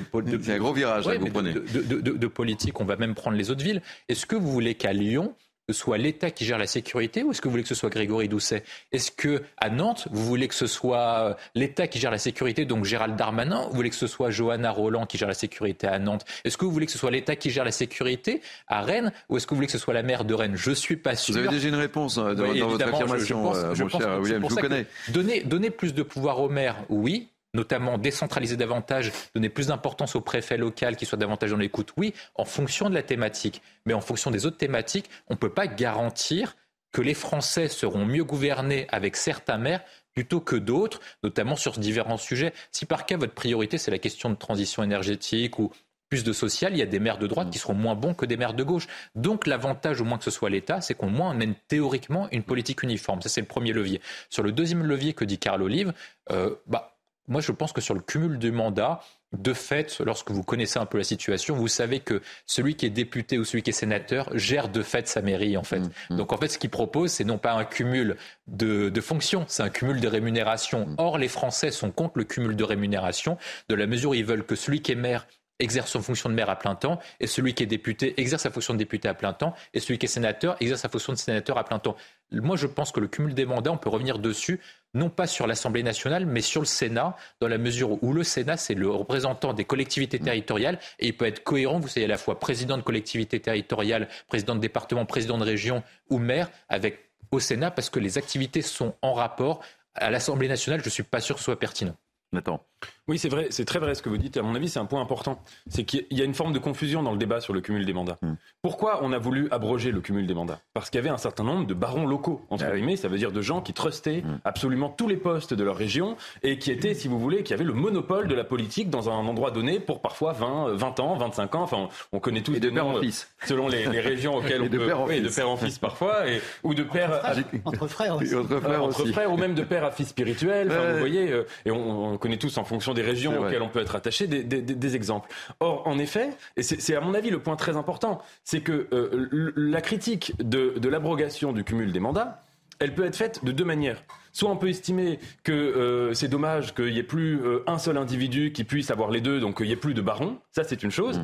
Ça, c'est en- entre guillemets une critique qui était attachée au fait qu'il puisse y avoir comme ça des, des gens qui aient le monopole de la politique locale. Soit on peut au contraire avoir, et c'est à mon avis c'est dans cette direction que vous alliez, et si c'est le cas, moi je partage totalement ce que vous dites, c'est au contraire de dire que ça n'a en fait rien changé de facto. C'est-à-dire que c'est juste que euh, au- aujourd'hui, pour être maire, euh, dans ces, endroits-là qui ont été trustés pendant longtemps, il faut avoir évidemment l'aide très active du député en question. Et il faut être choisi très activement par ce député, et ensuite il faut l'écouter au doigt et à l'œil. Ou l'inverse. Euh, euh, Pour ou- être député, il faut l'inverse, avoir l'aide oui, du du maire si le maire est plus important. termes oui, vous avez raison. Ou- Ça peut marcher dans les deux sens. Et c'est plutôt l'inverse d'ailleurs. Et, et- et donc, si vous voulez, en effet, on peut s'interroger sur le fait que ça a été une mesure euh, qui a été profondément inefficace, et d'ailleurs qui a presque fait l'inverse, c'est-à-dire qu'elle a contribué à ramifier ces petits réseaux locaux de politique. Ça veut dire qu'au lieu que ce fût un seul individu, un seul baron, maintenant c'est une sorte de toile avec deux, trois petits barons, micro-barons, micro-marquis, etc., qui, qui, qui fonctionnent en, euh, en réseau et en vase clos. Donc là-dessus, euh, c'est- c'est c'est l'exemple parfait d'une mesure dont l'intention était bonne et qui a eu des effets profondément euh, contre-productifs euh, par rapport à son propre critère. Mais c'est du bon sens quand même, ce que dit euh, Oui. Carl Olive. Moi, je me souviens pour avoir suivi euh, Jacques Chirac en campagne. euh, il connaissait tout le monde quand il est sur le terrain. Et euh, bonjour Nathan, comment Oui, va ta oui. mère Comment euh, et, et ça, on- lui, quand il serrait la main, il serrait la main, hein, euh, évidemment. Et, et- et trop souvent, et souvent, c'est c'est ce que je disais à certains politiques, mais regardez les gens lorsque vous leur parlez. Et, c'est ça dont souffrent aussi les Français, ce contact. Souvent, remarquez, la plupart des politiques descendent, bonjour. Ils tournent la tête, ils ne vous regardent pas. Jacques Chirac savait très bien faire ça. Ah, C'est vrai, mais- Pardon. Euh, Il avait cette culture du, du terrain. Je ne suis, je suis pas là pour euh, faire euh, effectivement euh, inventer les mérites de, de Jacques Chirac, mais c'est un peu ça. C'est pour ça que je disais dans, dans ce que dit euh, Carl Olive, il y a, y y ce petit côté euh, chiracien qui manque peut-être à la nouvelle génération des politiques être proche du terrain. C'est vrai, mais vous voyez, je parlais, il n'y a pas longtemps, je parlais avec un, un ami journaliste qui me faisait une remarque que je trouvais qu'on qu'on dit peu dans le débat public et qui me semblait majeure. Il me disait, euh, on reproche tout le temps à Emmanuel Macron, en effet, de ne pas être connecté sur le haut terrain, Ouais. et de la manière dont, dont vous l'avez dit, c'est-à-dire que le terrain, c'est connaître les citoyens, connaître connaître les électeurs, etc. Mais oui. Mais il me disait, oui, mais il faut retourner le problème. Ça veut dire que dans la carrière pré-macronienne de la politique, avant d'être président, on avait une expérience de terrain très longue, député, maire, Ouais, etc. Comme les. Mitterrand, il fallait 30 à 40 ans pour être faire un président de la République. Voilà, Mais c'est oui, ça. mais bien sûr. De quoi était Mais le monde composé a ces changé, le 30 à monde 40 politique ans? c'est ça qui est dramatique. Mais de quoi étaient composés ces 30 à 40 ans? Alors oui, on connaissait euh, les, les habitants locaux, Mm. mais c'était aussi euh, de voir euh, euh, venir avec des, des- des électeurs qui viennent, qui viennent vous dire, écoutez, mon fils, il faut une place en crèche, Mm. et, et on est obligé de trouver une solution parce que sinon, euh, on sait qu'on va perdre des électeurs, euh, des histoires de salles de fête, des histoires, donc si vous voulez, non pas de corruption, mais en tout cas de petit clientélisme, comme ça existe toujours en politique. C'était ça avant Emmanuel Macron, la formation au métier de président. Ça veut dire que quand vous arriviez président, vous aviez derrière vous 30 ans de pratique clientéliste de la politique. Et c'est vrai que quoi qu'on dise d'Emmanuel Macron, il faut lui reconnaître une chose, c'est que c'est un monsieur qui, quand il arrive à l'Élysée, qui n'a jamais fait de clientélisme, qui n'a jamais eu à gérer, si vous voulez, une seule fois, de trouver une place des crèches euh, pour faire plaisir à un baron local euh, dans sa circonscription. Vous êtes sûr qu'il n'a pas fait du clientélisme avec le secteur privé? Alors oui, peut-être, mais pas en politique. Vous avez raison. C'est ce que j'allais dire. Oui, je dis pas ça pour défendre Emmanuel Macron, mais c'est ce que me disait ce journaliste politique que je trouvais très intelligent, à savoir quand même que quand on fait l'éloge du terrain, on voit pas ce que ça suppose derrière. Comme quand vous faites ça pendant 30 ans, après, votre vision de la politique, c'est que être président de la République ou avoir des responsabilités politiques, c'est devoir faire plaisir à des barons locaux sur des choses absolument euh, euh, insignifiantes et, non politiques. Et ça, c'est donc une forme de clientélisme absolu. Emmanuel Macron, je crois qu'il a prouvé, quoi qu'on dise de lui, qu'on l'aime ou qu'on ne l'aime pas, qu'il n'est pas dans cette logique. Et d'ailleurs, on lui a souvent reproché d'être ingrat avec parfois des amis, des soutiens, etc. C'est bien la preuve qu'il n'est pas animé euh, par ça. Dernier mot? Un dernier mot. Parce que je voulais vous parler de Jean-Luc Mélenchon, mais je vois la, pendule qui ah, tourne. Alors, un dernier mot euh, rapidement. Euh, il y a vraisemblablement des affaires qui montrent qu'effectivement, enfin effectivement, euh, tout étant au, au conditionnel, avant d'arriver à l'Élysée, Emmanuel Macron a peut-être fait entre guillemets du clientélisme avec de grands groupes privés. Il y a plusieurs affaires qui sortent mm. dans la presse comme ça régulièrement. Je voulais rebondir sur ce que vous disiez sur Chirac, parce que Jacques Chirac, effectivement, est l'une des dernières incarnations d'un animal politique, animal au terme de, de grand fauve, si bah vous voulez. Peut-être que Nicolas Sarkozy. Éminemment populaire en plus. et oui, éminemment populaire. Ou Hollande. Euh, et François Hollande. Parfaitement, tu as parfaitement raison. François Hollande avait cette, cette, euh, également cette, euh, ce rapport direct mm. avec les gens. C'est l'ancrage, c'est le côté corésien, mais de toute mm. façon, François Hollande regardait qui? Il regardait Jacques Chirac pour faire son métier. Et les deux hommes s'entendaient énormément. Et effectivement, si Jacques Chirac a une grande réussite dans, dans, dans, dans sa carrière politique, c'est son rapport aux gens. C'est pas son bilan de président, franchement, qui va le faire rentrer dans l'histoire. Mais euh, c'est son rapport au peuple français, la façon dont, alors même qu'il a fait beaucoup de choses politiquement qui va, euh, qui euh, à l'encontre du, peuple, français. Je pense notamment à la Constitution européenne. Mais si vous voulez, il a, il a montré que la politique, ça s'apprend. La politique, c'est un métier. Et le problème que nous avons aujourd'hui et la défiance vis-à-vis des politiques est appuyé aussi là-dedans, me semble-t-il, actuellement. C'est qu'on le monde politique s'est dépolitisé. Mais on voit bien, et, Nathan faisait référence à l'élection d'Emmanuel Macron, mais au cours de son premier mandat, on, a bien vu euh, une nouvelle génération de députés qui ont débarqué à l'Assemblée, qui ne connaissaient pas, un, la politique, et deux, le métier, et qui ne connaissaient pas le terrain. Donc il y a eu une espèce de déconnexion Emmanuel Macron totale. et Emmanuel Macron qui Il leur a dit, soyez fiers euh, d'être néophyte, soyez fiers d'être amateur. Le mot a été prononcé par Emmanuel Macron à ses nouveaux députés en 2017. Et on voit où on en est. Et souvenez-vous des premières séances, ils sortaient tous le manuel, le, le, le, le, manuel, le lexique, le lexique du bon député. je, vous propose, je vous invite à regarder, euh, on peut les trouver facilement, les, les séances, ou même le, président de séance ou la présidente de séance à l'Assemblée sort le, manuel pour savoir comment marche une séance, comment compter des voix, etc. On a vécu ça il n'y a, a, pas longtemps. Hein. Première, mmh. euh, euh, premier mandat d'Emmanuel Macron. C'est du délire démocratique. Allez, on va marquer une pause parce que je voulais euh, qu'on parle de Jean-Luc Mélenchon qui s'est exprimé hier à travers son blog, évidemment. Et je suis sûr que ça va évidemment vous faire réagir, j'en suis persuadé. On marque une pause, on se retrouve juste après. Allez, à tout de suite. Ça sera la dernière demi-heure de l'heure des probabilités. Il y a beaucoup de sujets hein, aujourd'hui. Hein. Hein, c'est riche. Hein. Il est quasiment 10h30, c'est l'heure des pros été. La dernière ligne droite avec moi pour commenter l'actualité. Depuis 9h, Nathan Dever, Jonathan Sixou et William Tess, sans oublier Harold Guiman, notre spécialiste des questions internationales. Euh, on parlera du, Pakistan, un pays dont on ne parle pas assez et il se passe beaucoup de choses et vous allez nous raconter tout ça tout à l'heure, mon cher Harold. Allez, chose promise, chose due. Ça vous manquait? On va pas être Jean-Luc Mélenchon.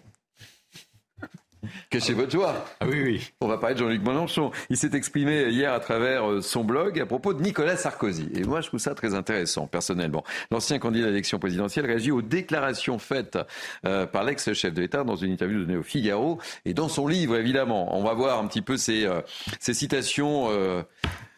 À l'écran tout de suite. Alors il faut prendre au sérieux les propos de Nicolas Sarkozy, dit-il, à propos de la Russie, et plus encore ceux à propos de la dédiabolisation de Marine Le Pen, non pour les approuver, mais pour en tirer des leçons sur Marine Le Pen. Nous recevons un signal. Nicolas Sarkozy est le personnage le plus écouté à droite. Il ne s'exprime pas dans le flot du bruit. Il ne parle pas pour ne rien dire comme tant d'occupants du temps d'antenne. Là encore, il doit être pris au sérieux. L'intégration sous une forme ou sous une autre du RN à une coalition majoritaire est la condition pour la construction de l'arc républicain électorale. Messieurs, réaction. C'est intéressant ce qu'il dit Jean-Luc Mélenchon là. Il y a, il y a William deux, Tay. il y a- il y a deux points qui sont, qui sont intéressants et, et pour une fois, je trouve que Jean-Luc Mélenchon raconte pas que des, que des choses euh, un peu bébêtes. Euh, sur ce que dit, euh, sur ce qu'il dit sur Nicolas Sarkozy et sur la Russie, j'ai vu que, que le président Sarkozy avait subi beaucoup de critiques en raison de son point de vue. Moi, je dirais juste un mot. Je peux comprendre que des gens soient choqués, notamment lorsque vous défendez l'Ukraine, mais concrètement, quelle est la solution de sortie de crise pour que l'Ukraine batte la Russie? C'est-à-dire qu'il faut aider, moi c'est la question que je pose depuis un an et demi, c'est-à-dire que pour que l'Ukraine batte la Russie, il faut changer le rapport de force, soit, soit, soit donner plus d'armes et transformer notre économie en économie de guerre, soit intervenir militairement, donc que l'OTAN intervienne en Ukraine et batte militairement la Russie. C'est le premier point. Donc, euh, comme ça, ça permet de régler le- la première question. Le deuxième point qui pose notamment sur euh, Marine Le Pen est, plus ambigu parce qu'en fait, je suis pas sûr que Nicolas Sarkozy ait exactement dit ça. Ce que Nicolas Sarkozy a dit, c'est que la victoire de Marine Le Pen est possible Hmm. dans la mesure où Marine Le Pen a été dé- dédiabolisée. Mais Marine Le Pen a été dédiabolisée non pas en raison de son action, ça fait depuis 2012 qu'elle essaie de, de se dédiaboliser. Hmm. Elle était dia- dédiabolisée parce que vous avez un personnage qui allait beaucoup plus loin qu'elle, notamment sur beaucoup de questions posées sur la sécurité. sur. Sarkozy, euh, elle connaît, elle a elle connaît mieux les dossiers, etc. Elle connaît mieux les dossiers. Bah, moi, je suis pas totalement certain. Parce que quand vous regardez le débat 2017 et 2022, moi, j'ai tout suivi, donc vraiment les, les 6 heures de débat, et j'ai pas trouvé une fulgurante. En fait, elle fait moins d'erreurs, c'est-à-dire qu'elle raconte moins de conneries. Mais c'est pas pour autant qu'elle connaît mieux les sujets. Parce qu'en fait, elle évite de parler. Quand vous parlez sur les, de les questions de politique économique, sur les questions de politique de l'emploi, sur les questions de l'intégration de la France dans l'Union européenne, sa, sa vision de la France par rapport au monde, on a vu qu'en cinq ans, elle n'a pas réussi à progresser. Et je vais illustrer par un exemple. Alors que beaucoup d'électeurs de droite et beaucoup d'électeurs du centre pouvaient éventuellement se reporter sur elle au second tour, on a vu qu'entre le moment où elle arrive au premier tour, le sort du premier tour, les sondages mettaient Macron-Le Pen 51, 48 et demi Mm. à peu près. Et au fur et à mesure, et notamment après le débat, elle a commencé à chuter parce que beaucoup d'électeurs, notamment sur les questions de dette, sur les questions de politique économique, sur les questions de connaissance des entreprises, ont vu qu'elle était clairement limitée. Je pense qu'en tout cas, les cinq ans ne lui ont pas permis de montrer une très grande connaissance des enjeux. Elle est beaucoup mieux en termes de positionnement. Son positionnement, tactiquement, elle est plus intelligente. Elle sait se positionner. Elle, est, par exemple, elle sait par exemple qu'il ne faut pas parler, notamment elle laisse parler Mélenchon pour gagner des points. Ça, elle, elle sait très bien le faire. Pour autant, je ne je suis pas sûr que depuis la première élection face à Macron en 2017, je suis pas sûr qu'elle ait montré qu'elle connaissait mieux davantage les affaires de l'État, etc. En tout cas, aucun- sur aucun sujet, j'ai vu un approfondissement des connaissances et des enjeux. Nathan, Oui, donc vous il y a- inspire Il y a ces deux sujets, il y a euh, Marine Le Pen et euh, Ouais. la Russie. Alors, euh, pour, pour- peut-être pour commencer sur, sur, sur quoi vous avez fini sur Marine Le Pen, je suis totalement d'accord avec vous. Et d'ailleurs, il y avait une sorte de narration qui a été faite dans les médias, comme quoi le débat de 2017 aurait été absolument raté et catastrophique, et le débat de 2022 aurait été absolument réussi, enfin ou plus plutôt réussi, Mieux réussi. euh, mieux réussi, Mieux réussi. du côté de Marine Le Pen. Moi, j'étais absolument pas d'accord. Et euh, pour deux raisons. D'abord parce qu'en 2017, en effet, elle avait une méconnaissance totale des dossiers, mais en fait, elle a fait la stratégie de Donald Trump quand il débattait face à Hillary Clinton, c'est-à-dire l'agressivité absolue, euh, les attaques à dominem, etc. Et c'est une stratégie qui avait tout à fait marché pour Donald Trump, euh, qui lui a permis d'être élu. Et d'ailleurs, euh, je cite Donald Trump, mais on pourrait citer d'autres d'autres candidats dans d'autres pays. Donc, je veux dire, c'est une stratégie qui était qui obéissait à une rationalité politique. D'ailleurs, il y avait eu à cette époque-là euh, euh, des commentaires qui donnaient l'impression que Marine Le Pen avait été, si vous voulez, euh, qu'elle avait manqué de nicotine, euh, qu'elle avait été excitée, qu'elle était sortie de ses gonds. Moi, je pense, je ne suis pas dans sa tête, mais je pense que ce qu'elle avait fait était assez rationnel finalement. Et euh, seulement, c'était un mauvais pari parce que la, la France ne marche pas selon les mêmes modalités populistes que les États-Unis. Mais 2022. Moi, j'ai pas trouvé que le débat était spécialement réussi. D'abord parce qu'elle n'avait pas une meilleure connaissance des dossiers, puisqu'en plus elle était, euh, elle était assez, euh, assez, euh, si vous voulez, en position de, de faiblesse. De, d'inti- on voyait que, si vous voulez, il y avait un côté euh, intimidation, quoi. Me- euh, élève qui passe un examen qui a pas le niveau et qui essaye de pas, de pas trop en dire pour ne pas se faire, euh, pour ne pas dire de, de Et bêtises. pour ça, les images sont terribles. Et pour ça, les images euh, sont, sont terribles. Bon, ça, c'est, ça, c'est la première chose. Euh, euh, quant à l'analyse de Jean-Luc Mélenchon, euh, je suis en désaccord avec lui. D'abord, euh, intéressant de remarquer euh, le, le rapport entre Jean-Luc Mélenchon et, Nic- et Nicolas Sarkozy. Euh, quand euh, je rappelle que sous le mandat de François Hollande, quand Nicolas Sarkozy était revenu en 2016 au moment de la primaire des Républicains, Jean-Luc Mélenchon s'en était réjoui en disant que Nicolas Sarkozy était un homme qui faisait du bien au débat public parce qu'il était euh, sincère, qu'on voyait qu'au moins c'était une, droite qui était claire, etc. C'est intéressant de voir leur, leur jeu politique Ouais, euh, l'un et l'autre. C'est ambigu, vous avez raison. Oui, et ce que dit Jean-Luc Mélenchon, en substance, je reformule, mais c'est que. Il y, a- une chose qui est vraie dans ce qu'il dit. Premièrement, ce qu'il dit, c'est que il y a euh, certains éléments de dénominateur commun entre une partie de la majorité et le Rassemblement national. Ça, c'est vrai. Ça veut dire quand on voit, euh, par exemple, les propos de Gérald Darmanin, euh, objectivement, à, certaines, euh, à certains moments, Gérald Darmanin a, donné des analyses qui étaient très proches de celles de Marine Le Pen. Il avait dit que Marine Le Pen était trop molle. Il a plusieurs fois dit qu'il y avait un lien entre l'immigration, une partie de l'immigration et la délinquance. il a parlé, je ne sais plus s'il avait employé le mot d'ensauvagement, mais je crois que oui, il l'avait employé. c'est vrai que même le terme de décivilisation, c'était un peu trouble, tel que c'était employé par Emmanuel Macron. Donc dire qu'il y a un dénominateur commun, c'est vrai. ensuite, ce qu'il dit, c'est que l'opération de dédiabolisation de Marine Le Pen euh, euh, servirait à construire une sorte de grand bloc, comme il y a en Italie aujourd'hui, euh, entre la droite, le centre, le droit et l'extrême droite, et que à cette fin, il faudrait diaboliser la France insoumise. C'est l'analyse qu'il donne. Et que la diabolisation de la France insoumise ne serait qu'une étape dans ce grand processus euh, d'union entre la droite et l'extrême droite. Là, ça, ça me semble des propos euh, qui sont de l'inversion, si vous voulez, euh, de causalité absolue. Ça veut dire que personne n'a demandé à telle ou telle personne, personne n'a demandé, par exemple, à tel député de la France insoumise de, de, mettre un, ballon euh, de, de, de, de, comment il s'appelle de Olivier Dussopt euh, euh, et, de, et, de, mettre son pied dessus, etc., etc. Là, je pense qu'il y a une forme d'aversion accusatoire, sachant qu'il y a eu des erreurs euh, morales, on peut estimer, mais morales, c'est subjectif, c'est pas une analyse politique. Mais il y a eu des erreurs stratégiques, me semble-t-il, indéniables de certains éléments de la France insoumise depuis les dernières élections législatives.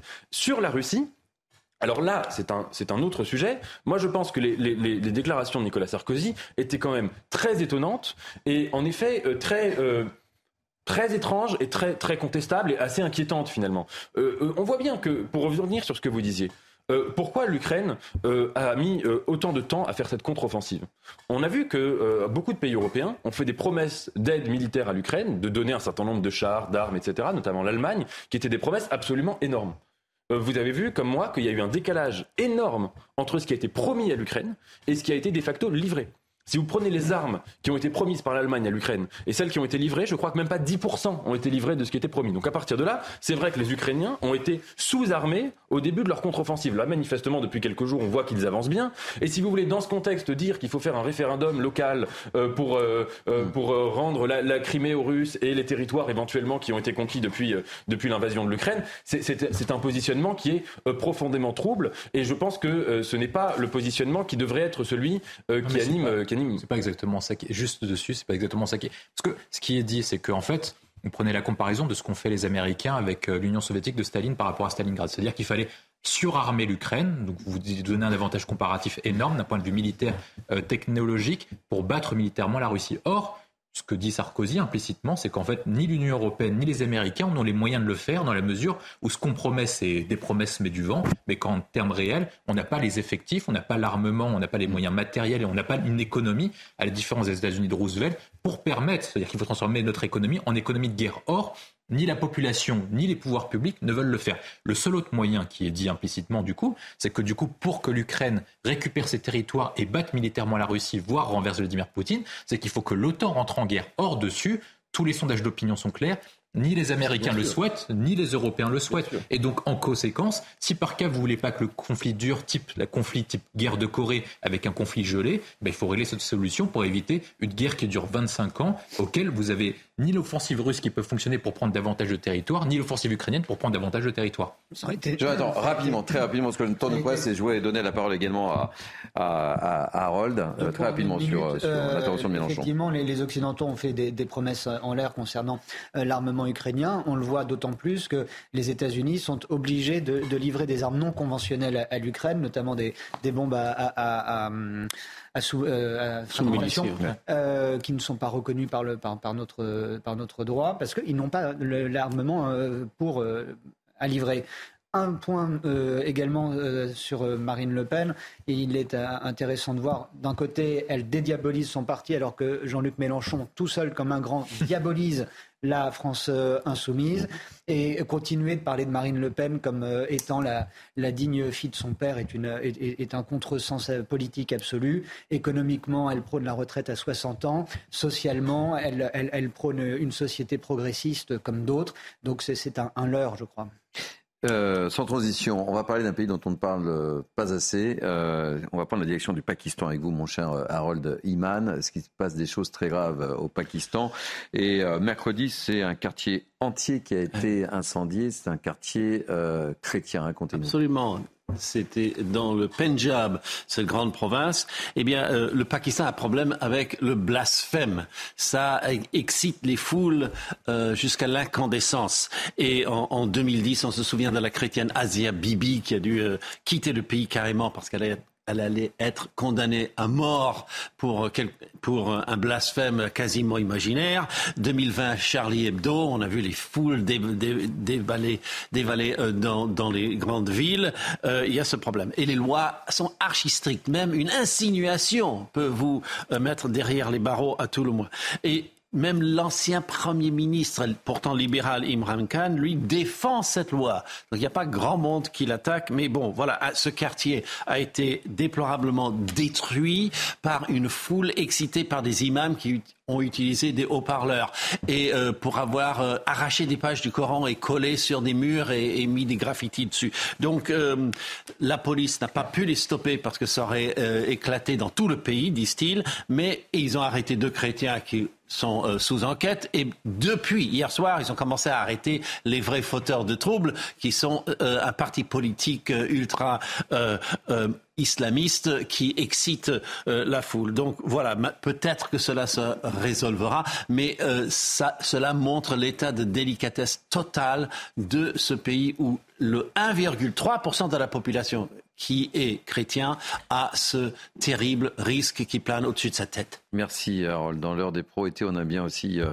parlé d'autres, d'autres choses aussi et, donné des, des, focus sur, sur des pays dont on parle très peu. Jonathan. C'est un nom, hein. Euh, ça s'appelle des pogroms. C'est euh, effrayant. Euh, c'est comme ça, oui. C'est horrible. Le Pakistan, comme Harold vient de le rappeler, n'est pas novice en la matière. Il y a régulièrement ce, genre de choses, mais on pourrait parler aussi de, l'Arabie saoudite, on pourrait parler de, de tant de, de, la Chine même. Les chrétiens sont les premiers, constituent la première communauté au monde à être discriminés au nom de à cause de leur religion. Et euh, je m'étonne que le pape François en parle si peu, lui qui est si prompt à nous dire que nous n'accueillons jamais assez d'immigrés sur nos territoires en Europe. Je m'étonne qu'il ne condamne pas euh, plus fréquemment, voire euh, condamner tout court, euh, euh, ces, persécutions de, chrétiens à, travers le monde. Les chiffres sont en augmentation euh, année après année. Je m'étonne du silence de la France. Souvenez-vous que Paris avait mis un peu de temps à réagir au moment de la guerre en Syrie concernant les chrétiens d'Orient. Après, il y a eu des, mouvements associatifs formidables, des mouvements de solidarité qui s'étaient organisés. Mais la voix officielle, elle, elle a toujours tardé à, se faire entendre. Et quand elle quand on l'entend, c'est toujours assez hmm. faible. C'est euh, plus que déplorable. C'est archi condamnable, évidemment. Il nous paraissait important d'en parler ce matin. Euh, Nathan. Euh, oui, je suis d'accord avec vous pour mettre ce mot-là de, de, hmm. pogrom sur, sur ce qui se passe hmm. et pour noter que c'est un phénomène qui existe là dans cette région du monde qui est en train de se développer beaucoup. Alors, pas, c'est pas les mêmes causes, mais par exemple en Inde, vous avez aussi beaucoup de pogroms, en l'occurrence anti-musulmans. En Chine, vous, vous en avez parlé, etc. Et anti-chrétiens. Et anti-chrétiens aussi, oui. Oui, oui, c'est vrai. Et, et alors, deuxième chose, évidemment, euh, je suis d'accord avec vous qu'on ne parle pas assez euh, de la situation euh, des chrétiens d'Orient ou des chrétiens qui vivent dans certains pays qui sont des pays entre guillemets islamistes ou très très proches avec une vraie tangente vers l'islamisme. Et deuxièmement, c'est que c'est absolument majeur qu'il y ait des communautés chrétiennes qui puissent vivre sereinement et pacifiquement dans des pays comme le Pakistan, comme l'Irak, etc., etc.